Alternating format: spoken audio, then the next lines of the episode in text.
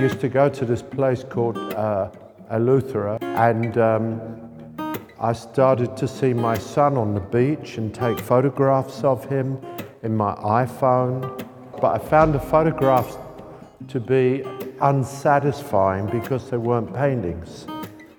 So one day, after thinking about it a long time, I just made one of the paintings. And then I thought, okay, I've made the painting and that's it. But then I kept making them and making them.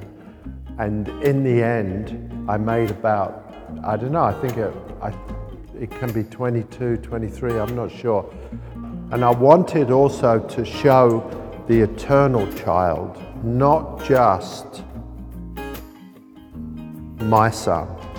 So they are kind of abstracted, and I tried to make them as universal as possible by simplifying them and making them in some way monumental, intimate and monumental at the same time.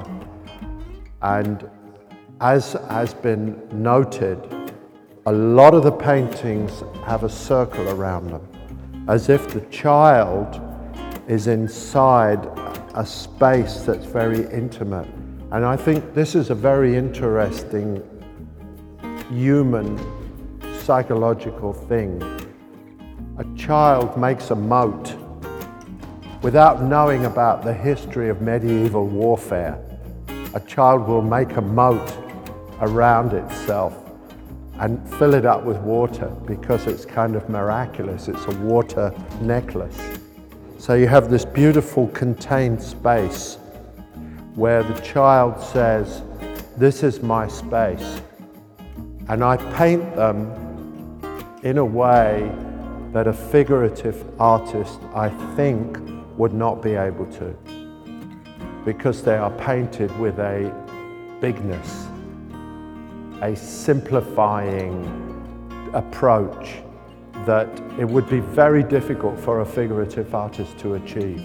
So I think it's very interesting that it's made by an abstract artist who can make these big decisions because abstraction is about simplification and monumentality a lot of the time, not always.